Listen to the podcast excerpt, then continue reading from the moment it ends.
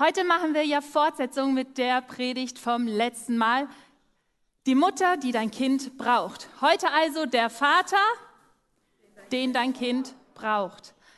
Und einige mögen jetzt vielleicht denken, na ja, das Thema geht mich jetzt nicht so viel an. Und ich glaube, ihr Lieben, hier dürfen wir mal etwas lernen. Wir sagen ja immer, als Gemeinde sind wir eine Familie. Und in der Familie gibt es Themen, die manchmal mehr den einen und manchmal mehr den anderen betreffen.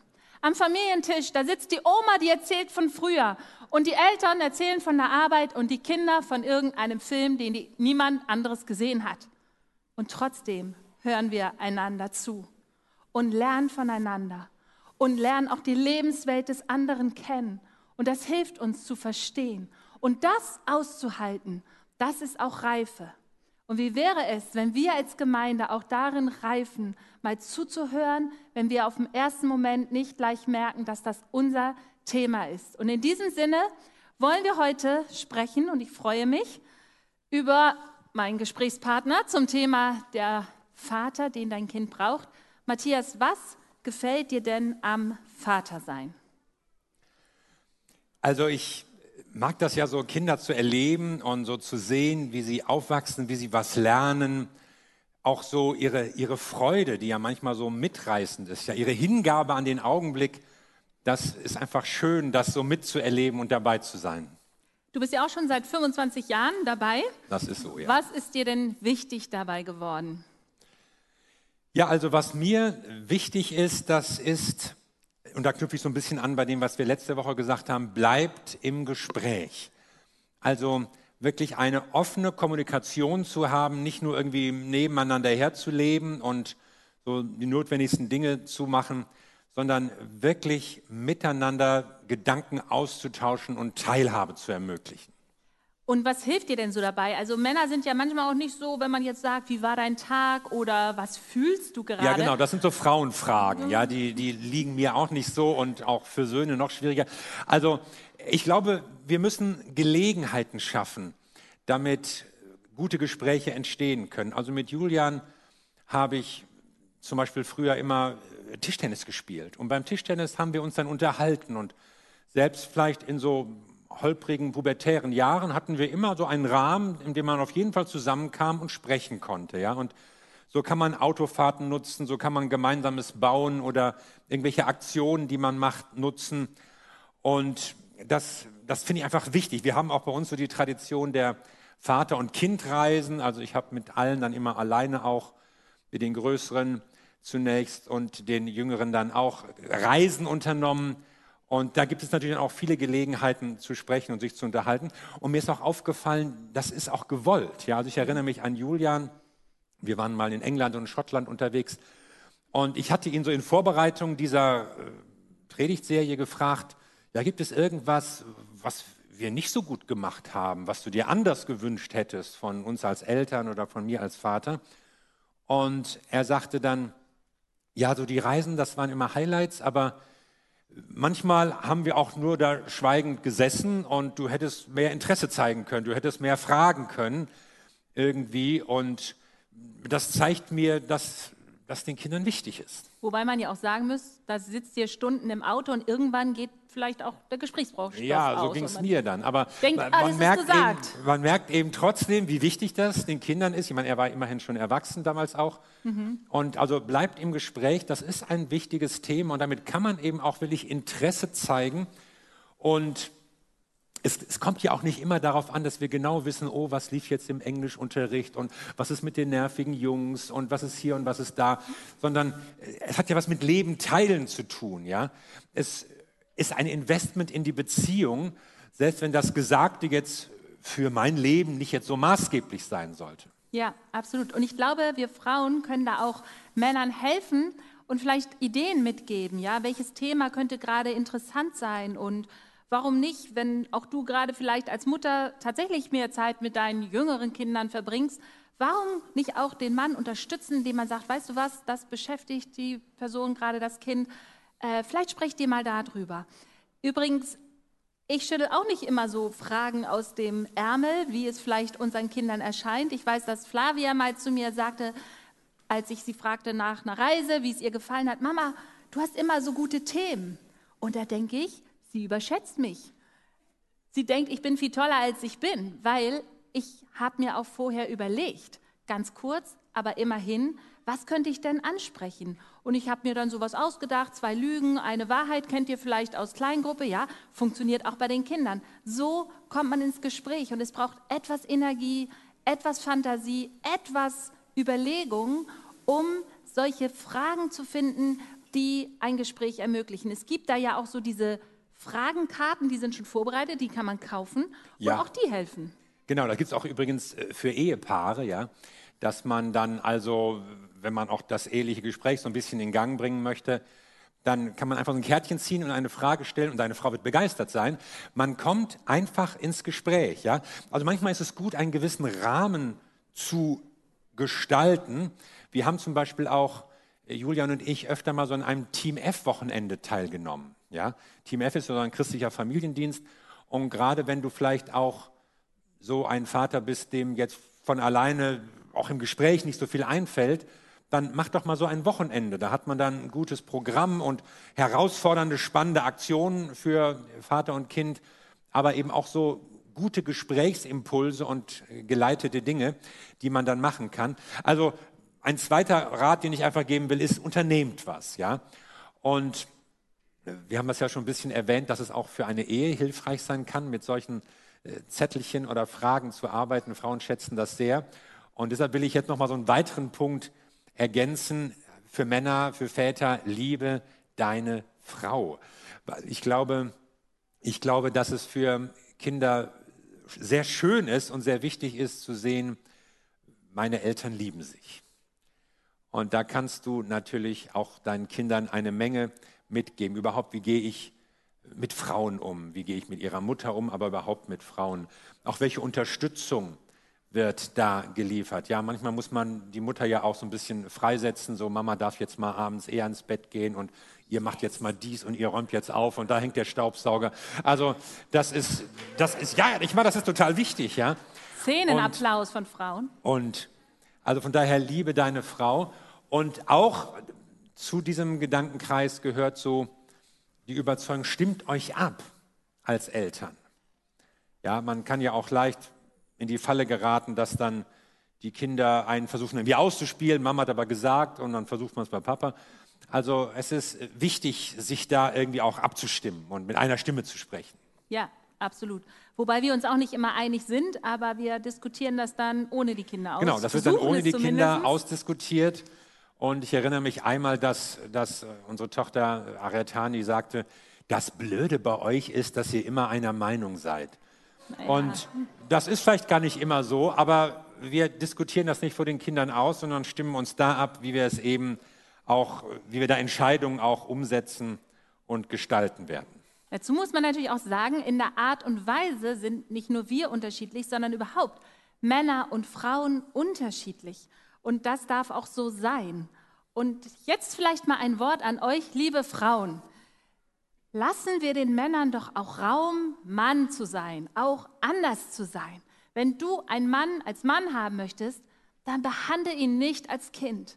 Behandle ihn nicht als Dackel. Du pfeifst und er kommt und hat zu gehorchen. Behandle ihn als Mann, selbst wenn er sich noch nicht so benimmt. Mal ein paar Beispiele. Matthias macht Dinge anders. Ich verstehe nicht warum. Er packt den Geschirrspüler anders ein. Ja, er deckt den Tisch klar. anders. Ich wusste gar nicht, dass es andere Arten gibt, das zu tun, als ich es tue. Aber er macht es einfach. Und ich versuche und lasse es stehen. Weil, wer sagt denn, dass ich es richtig mache? Genau, genau.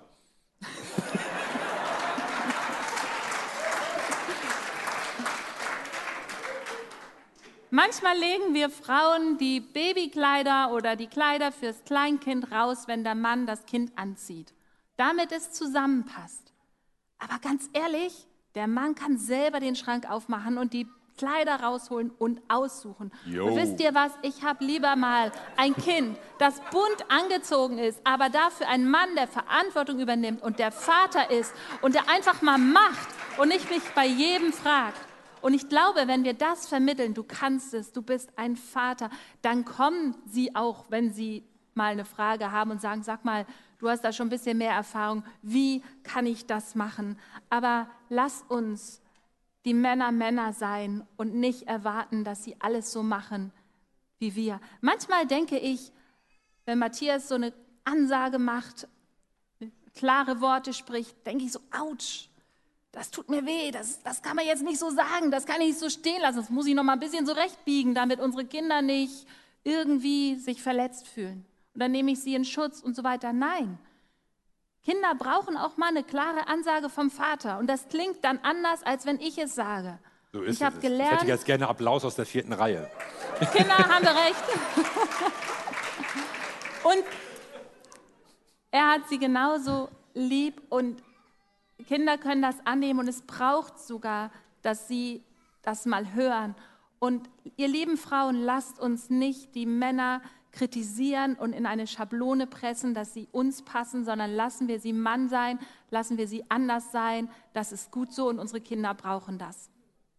Also ihr merkt, ein, ein wichtiges Thema ist eben auch, dass Männer in ihre Ehe investieren und dass eben auch das, wie es zwischen den Eltern läuft, eine ganz wichtige Rolle spielt.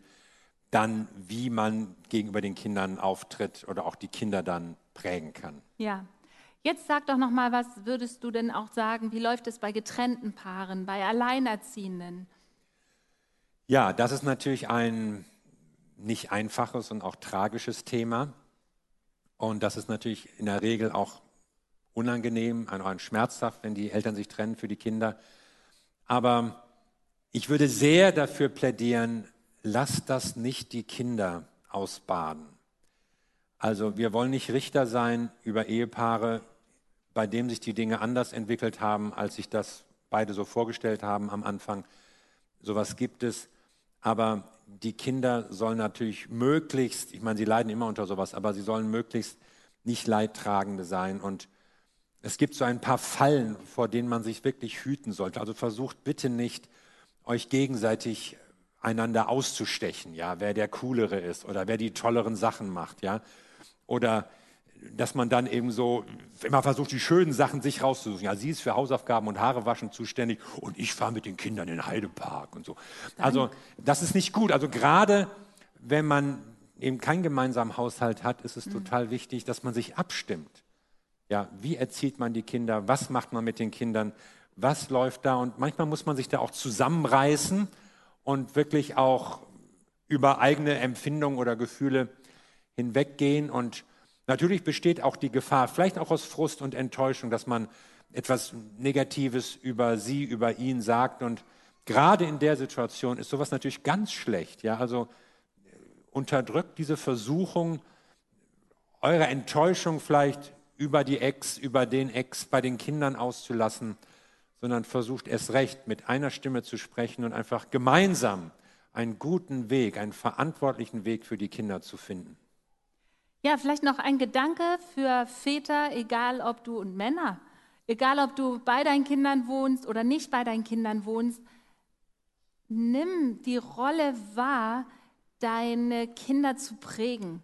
Ich glaube, dass ihr als Väter ein, ein, eine einzigartige Möglichkeit habt, tatsächlich Jungen ein Rollenvorbild zu sein, auch Mädchen in ihrer Weiblichkeit zu bestätigen und ein, ein Lob aus des Vaters Mund, ein Du bist schön, du bist meine Tochter, ich liebe dich, ich bin bei deinem Fußballspiel dabei, ich feuer dich an, ich stehe hinter dir. Das ist was Besonderes. Ich erinnere mich, ähm, als ich so Jugendliche wurde und so die ersten Männer Interesse zeigten und mein Vater und das, das merkte. Das waren nicht wenige. Da, Ja, ja, ich meine, deshalb musste also, ich ja auch so früh den Fuß in der Tür haben. Ist eine ganz andere Geschichte. Ja, aber also, auch eine wichtige. Zurück zum Punkt, als, als ich Jugendliche wurde und mein Vater merkte, dass da andere Jungs ins Spiel kamen, da brachte er eines Tages einen Rosenstrauß mit nach Hause und schenkte ihn mir mit den Worten, ich möchte der erste Mann in deinem Leben sein, der dir Rosen schenkt. Und sowas vergisst ein Mädchenherz nicht. Und deswegen, ihr lieben Männer, unterschätzt niemals, welche Rolle und welche Vorbildfunktion ihr für uns Frauen und auch für Männer habt, egal ob ihr leiblicher Vater seid, Mann in der Gemeinde, ob ihr mit ihm zusammen wohnt oder nicht, es ist eine Riesenchance und ihr habt so viel zu geben. Ja.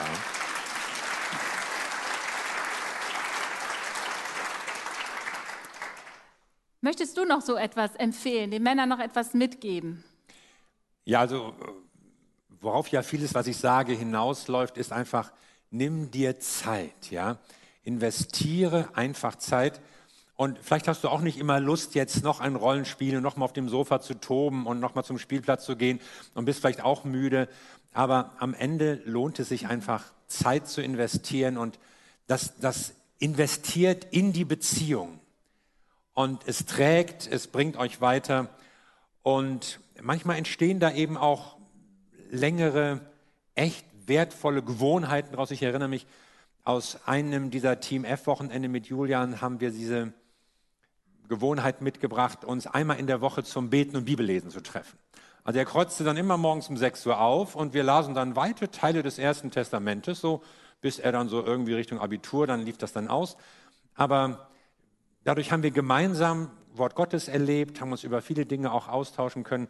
Also es lohnt sich einfach, diese Zeit zu nehmen und sieh das nicht so als Arbeit, ja, sieh das auch als, als eine freie Zeit und in der du etwas Bedeutendes gestalten kannst. Und vielleicht kommen andere Dinge da kürzer, ja, also ich habe jetzt nicht so viele Hobbys, die ich noch irgendwo und bei irgendjemandem mache und bin ständig mit Kumpels auf der Rolle, aber das, man kann eben nicht alles machen, aber ich glaube, es lohnt sich eben, in Kinder zu investieren. Es lohnt sich ist ein gutes Stichwort. Sahn und Ernte, wir investieren etwas, was bekommen wir dann? Wie funktioniert das? Ist das so ein Ich gebe und dann bekomme ich? Ist das so ein Automatismus? Da sind wir ja letzte Woche stehen geblieben in der Predigt. Das erinnert uns an unseren Vers Galater 6, Vers 9, wo uns auch Ernte verheißen wird, wenn wir denn sehen. Und Matthias, das wollen wir doch jetzt noch mal ein bisschen genauer entdecken, wie das funktioniert mit Saat und Ernte.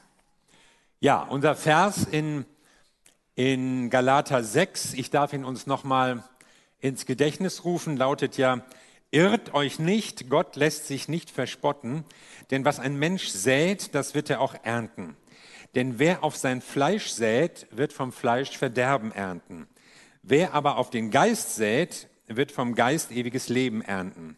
Lasst uns aber im Gutes tun nicht müde werden, denn zur bestimmten Zeit werden wir ernten, wenn wir nicht ermatten viermal ernten in diesem Abschnitt. Das war ja ein Bild, das die Leute, die damals ja vielfach in der Landwirtschaft gearbeitet haben, verstehen konnten. Man muss etwas säen, wenn man später etwas ernten will. Und trotzdem liegt ja nicht alles in der Hand des Bauern. Es hängt auch von dem Boden und den Wetter- und Klimaverhältnissen ab. Und es hängt auch nicht alles von uns ab. Aber wenn du was erreichen willst, dann musst du säen dann musst du etwas investieren. Paulus hatte vorher auch über das Geben, über finanzielle Dinge gesprochen. Und jetzt kommt er so, greift dieses Wort auf, das geradezu sprichwörtlich ist, auf Saat und Ernte auch im geistlichen Leben zu sprechen. Und der Kern der Botschaft ist, wenn du in der Zukunft etwas Gutes erreichen willst, dann musst du jetzt etwas dafür tun, jetzt investieren. Unser Handeln hat immer Konsequenzen. Und du kannst dir ja mal die Frage stellen, was will ich in meiner Familie ernten? Oder vielleicht auch in meinem Beruf oder in meiner Gemeinde. Was soll dein Kind lernen? Über welche Fähigkeiten soll deine Tochter als Erwachsene verfügen? Was möchtest du deinem Sohn mitgeben? Ja, sie soll natürlich im Leben stehen, einen Beruf haben, möglichst erfolgreich, und sozial kompetent, mit allen Leuten gut klarkommen, natürlich eine eigene Familie haben, Enkelkinder und natürlich auch Jesus nachfolgen. Schön, wenn man das alles so bestimmen könnte. Können wir das? Das nicht, aber wir können säen. Und wir säen durch unser Tun und durch unser Lassen. Manchmal sind Leute unzufrieden mit ihrer Familiensituation. Und ich muss die Frage stellen, ja, bist du es vielleicht selbst schuld? Ich? Ich habe doch gar nichts gemacht. Genau. Das ist das Problem. Du hast nicht getan, was du hättest tun sollen. Du hast nicht getan, was Gott von dir erwartet hat, was deine Frau brauchte, was deine Kinder nötig hatten. Du hast nicht gedient, wo du hättest dienen sollen. Du warst nicht großzügig, wo du hättest Verzicht üben sollen. Du hast nicht gebetet, wo die Dinge nicht so gut gelaufen sind. Du hast nicht investiert. Derek Prince, ein sehr bekannter Bibellehrer, hat gesagt, die Unterlassungssünde ist eigentlich die charakterliche Sünde des Mannes. Er beobachtet, dass offenbar gerade Männer dazu neigen, Dinge nicht zu tun, die sie tun sollten, die von ihnen erwartet werden, die auch von Gott erwartet werden, und sie tun es nicht. Und mich erinnert das an das Völkergericht, von dem Jesus redet. Da werden die Menschen, die Völker nämlich auch eingeteilt, links und rechts, also Schafe und Böcke, die Leute, die zu Jesus gehören und die Leute, die nicht zu ihm gehören. Und die sind natürlich empört und warum und wieso und wir haben doch gar nichts getan. Und Jesus sagt, genau das ist es. Ihr wart nicht barmherzig, wo ihr hättet barmherzig sein müssen. Ihr habt nicht gegeben, wo ihr hättet geben sollen. Und diese Leute werden nicht gerichtet für etwas, was sie getan haben, sondern für etwas, was sie nicht getan haben. Und deshalb ist mir dieses Thema Zeit so wichtig. Ja, Zeit zu investieren, nur Zeit baut Beziehung, nicht Geld. Wir denken ja in unserer Kultur so, dass die materielle Versorgung für die Kinder das Wichtigste ist. Wenn alle Jahre wieder der Armutsbericht der Bundesregierung rauskommt, dann geht es nur um Geld. Ist irgendeine finanzielle Linie und so und so viele Kinder leben unterhalb dieser Einkommenslinie. Und niemand erhebt mal, wie viel Zeit die Eltern mit ihren Kindern verbringen und wie, wie die Kinder das überhaupt finden, ob sie das gut oder schlecht finden. Das interessiert keinen, im Gegenteil. Man wird ja als Eltern sogar noch ermutigt, die Kinder möglichst schnell in staatlichen, kindgerechten Einrichtungen abzugeben, damit man als Vater und als Mutter wieder ungebremst für Wirtschaftswachstum und Bruttosozialprodukt zur Verfügung steht. Und ich sehe das kritisch. Ich glaube, es ist wichtig, Zeit zu verbringen mit Kindern. Und dass es sich lohnt, Zeit in das Leben von Kindern zu investieren, vielleicht sogar dafür finanzielle Nachteile in Kauf zu nehmen. Man kann auch die Beobachtung machen, dass Kinder, selbst in einer Zeit, wo das Materielle eine große Rolle spielt und natürlich auch Konsumwünsche an die Eltern herangetragen werden, dass die Kinder uns diesen Tausch Geld gegen Zeit nicht danken. Denn am Ende wirst du dich auch nicht mehr daran erinnern, wie viele tolle Geschenke du gemacht hast und ob die Kinder wirklich das allerletzte iPhone immer hatten, sondern was sich auch für dich als Lebensschatz in deinem Gedächtnis ablagert, sind Zeiten, die ihr miteinander verbracht habt, Reisen, die ihr gemacht habt, Spiele, die gelaufen sind, Gelächter, das stattfand, Aktionen, die liefen, vielleicht auch mal einen lustigen Film, den du vielleicht gar nicht selbst so mochtest. Also ich habe letztens so einen, ehrlich Leute, Drachenzähmen leicht gemacht, ja. Also da, da hätte ich mir jetzt nicht ausgesucht, aber wir haben das mal geguckt und es war irgendwie lustig. Und solche Erlebnisse hätte man nicht ohne Kinder. Und das ist es, was am Ende zählt. Und dazu möchte ich euch ermutigen. Wohlstand vergeht, aber Beziehung bleibt.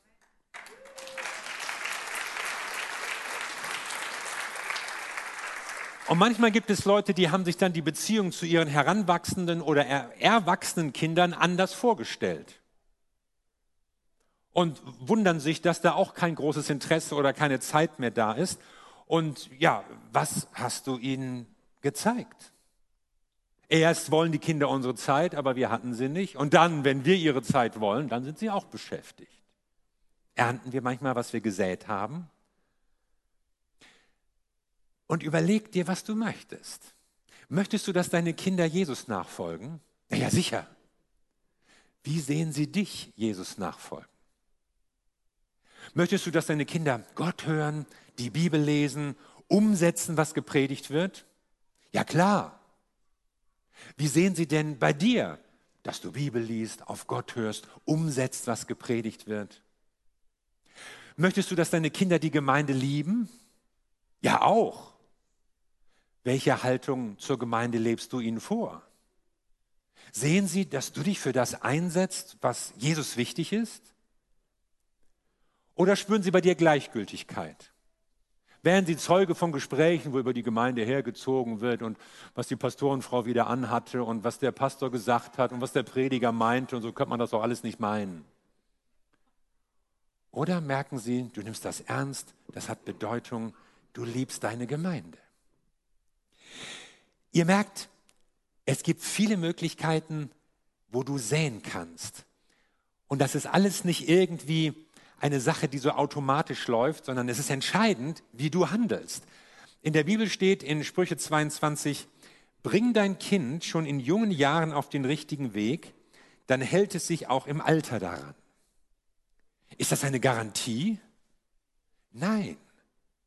Menschen, auch Kinder, wenn sie älter werden, sie treffen ihre eigenen Entscheidungen. Und dafür sind sie auch verantwortlich. Und du bist nicht für alles verantwortlich, was deine Kinder tun. Weder für ihre Fehlentscheidungen noch für das Gute, was aus ihrem Leben kommt. Das war auch nicht alles auf deinem Mist gewachsen.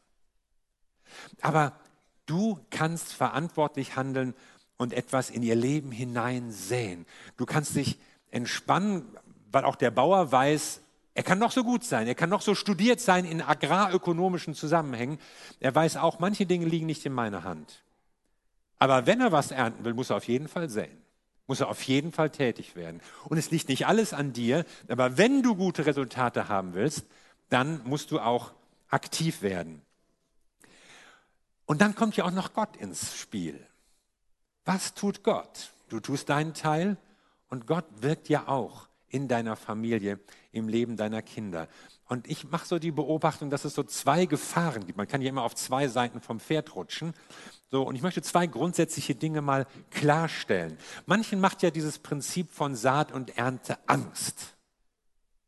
Und sie denken, ja, ist das jetzt ein unerbittliches Gesetz? Heißt das, wenn es mir schlecht geht, muss ich ja irgendwas angestellt haben? Nein, das wäre Karma. Aber das ist nicht das, was die Bibel meint. Denn wir leben nicht unter Karma, wir leben unter der Gnade. Und in seiner Gnade kann Gott auch diesen Zusammenhang von Tun und Ergehen, von Saat und Ernte durchbrechen. Und das tut er auch, indem er dich rettet. Indem er dir nämlich deine Sünden vergibt, kriegst du gerade nicht, was du verdient hast. Das wäre der Tod. Sondern Gott rettet dich aus Liebe und aufgrund des Opfers von Jesus Christus. Und wenn er dich als dein Kind annimmt, dann gerade nicht, weil du es verdient hast und alles richtig gemacht hast, sondern weil er aus Gnade etwas Neues für dich geplant hat. Und trotzdem heißt es nicht, ja genau, einige finden das gut, und trotzdem heißt es nicht, dass Gott alles Doofe und Schlechte und Verkehrte und Unüberlegte aus deinem Leben rausfiltert, weil er ja gnädig ist. Sondern du kannst auch als Christ Dinge versäumen und Dinge falsch machen. Und so sehr du dich in Bezug auf deine Rettung total auf die Gnade verlassen sollst, so sehr sollst du auch weise sein in deinen Entscheidungen und dem, in dem Investment, das du eben tust. Und deshalb, das ist jetzt so der zweite Gedanke, Paulus leitet ja diesen Abschnitt mit den gewichtigen Worten ein, irrt euch nicht.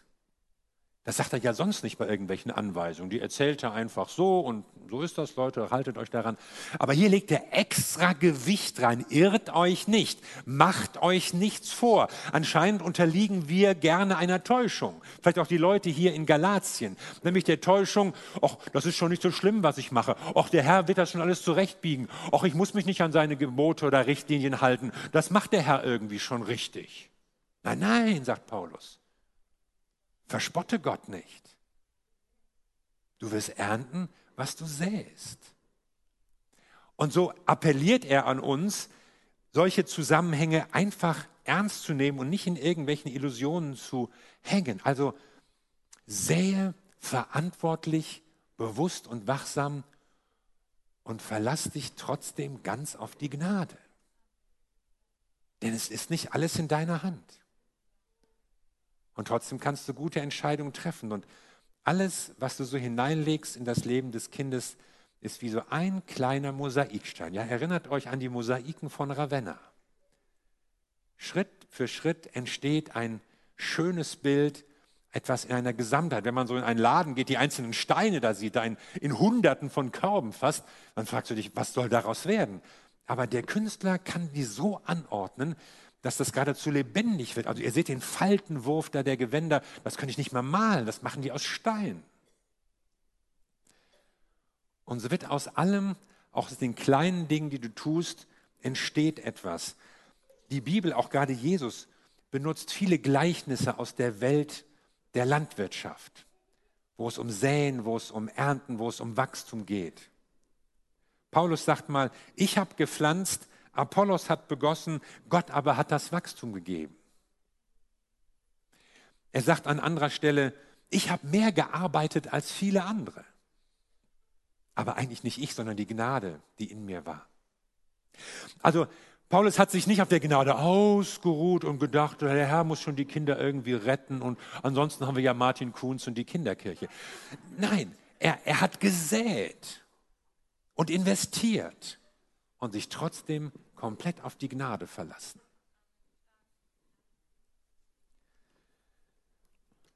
Und ich möchte auch sagen, wenn du vielleicht jetzt so denkst, ja, aber mein Vater war nicht so und meine Mutter auch nicht und da ist vieles schiefgelaufen. Oder ich als Vater habe auch nicht immer so toll entschieden und jetzt ist irgendeine vermogste Situation.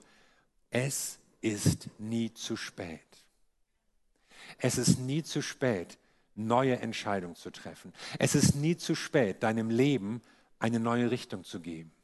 Es ist nie zu spät, dich vielleicht auch bei deinen erwachsenen Kindern zu entschuldigen. Es ist nie zu spät in der Erziehung zu sagen, ich mache jetzt Dinge anders. Heute ist mir ein Licht aufgegangen. Ich mache es jetzt anders. Und das ist genau das, was hier eigentlich so in einem Nebensatz vorkommt, wo es nämlich heißt, wir sollen nicht auf das Fleisch säen, sondern auf den Geist säen. Auf das Fleisch säst du, wenn du an dein Können denkst und was du so weißt und was du so drauf hast. Und dann googelst du nochmal und dann sprichst du nochmal hier und kaufst da nochmal ein Ratgeberbuch. Und es ist alles gut.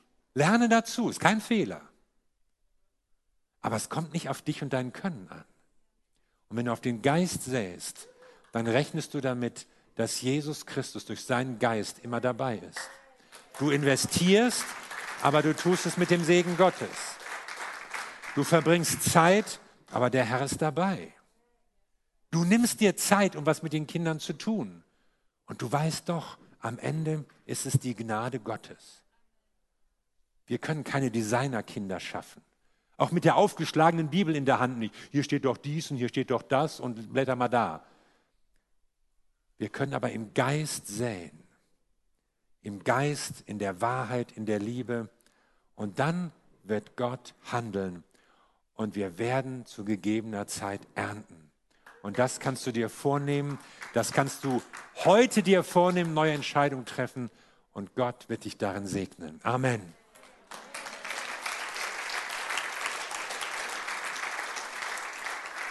Lass uns zusammen beten.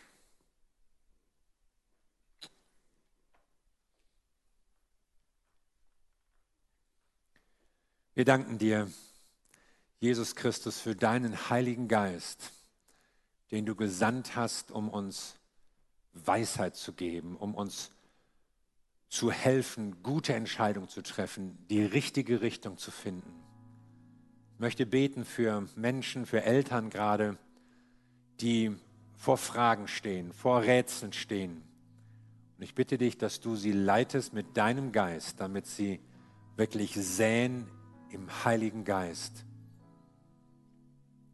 und ich bete auch für Eltern, die vielleicht auf Enttäuschung zurückblicken, auf Versagen zurückblicken, auf Situationen, die nicht gut gelaufen sind, vermurkste Familiensituationen. Und dein Geist ist auch der Tröster. Und du tröstest und du richtest auf. Und ich bitte dich, dass du Menschen den Mut gibst zu einem Neuanfang. Mut zu neuen Entscheidungen, Mut zu einer Wende. Mut, die Dinge anders zu machen. Vielleicht gibt es hier Leute, die sagen, ich merke, mein ganzes Leben braucht die Drehung. Ich muss eine Wende erleben. Ich möchte mein Leben Jesus Christus geben. dann kannst du das tun, indem du zu Jesus Christus betest. Vielleicht gibt es Leute, die an bestimmte Situationen denken und du merkst, ja, das habe ich hier verkehrt gemacht und das ist nicht gut gelaufen. Aber jetzt kannst du dich entscheiden. Und ich bitte dich, nimm dir doch so eine kurze Zeit des Betens und Nachdenkens, wo du zu Gott redest, wo du ganz bewusst auch den Heiligen Geist in dein Leben einlädst und sagst, Heiliger Geist, leite mich in meinen Entscheidungen. Leite mich richtig in das Leben meiner Kinder zu investieren. Vielleicht auch in das Leben anderer Menschen, wenn du keine eigenen Kinder hast. Dir sind bestimmt Menschen vor Augen. Und Gott will das tun. Und du kannst rausgehen aus diesem Gottesdienst nicht mit dem Gefühl, oh, bei mir lief das nicht so gut und das war irgendwie schwierig, sondern jetzt leitet mich der Heilige Geist in das Leben anderer Menschen zu investieren und Segen zu verbreiten. Frag doch Gott, welche Entscheidungen für dich anstehen und was er mit dir darin vorhat.